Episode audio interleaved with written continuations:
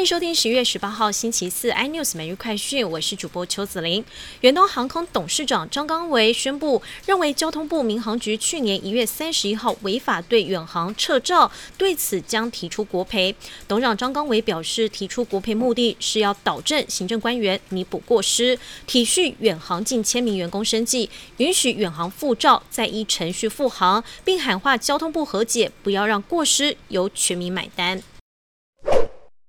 金源代工龙头台积电分别与新展银、渣达银签下永续连结贷款，总贷款金额高达新台币八百七十八亿元。渣达银行指出，哦，跟台积电完成签订的二十亿美元贷款，是目前渣达银全球提供永续绩效连结贷款中规模最大的。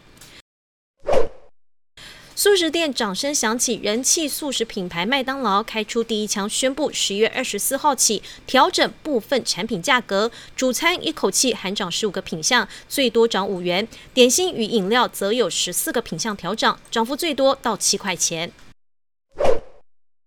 我国采购的莫德纳疫苗终于全数到货。指挥官陈时中表示，第十批采购莫德纳疫苗一百一十五万剂，在下午抵达桃园机场，效期到明年一月二十四号。另外，今天开放混打意愿登记，针对九月二十五号前接种 A Z 第一剂疫苗者，可混打 B N T 或莫德纳疫苗，已有二十二万人预约。更多新闻内容，请锁定有线电视四八八十八 MOD 五零四三立财经 iNews，或上 YouTube 搜寻三立 iNews。感谢台湾最大 Podcast 公司声浪技术支持。你也可以在 Google、Apple、Spotify、KK Bus 收听最新 iNews 每日快讯。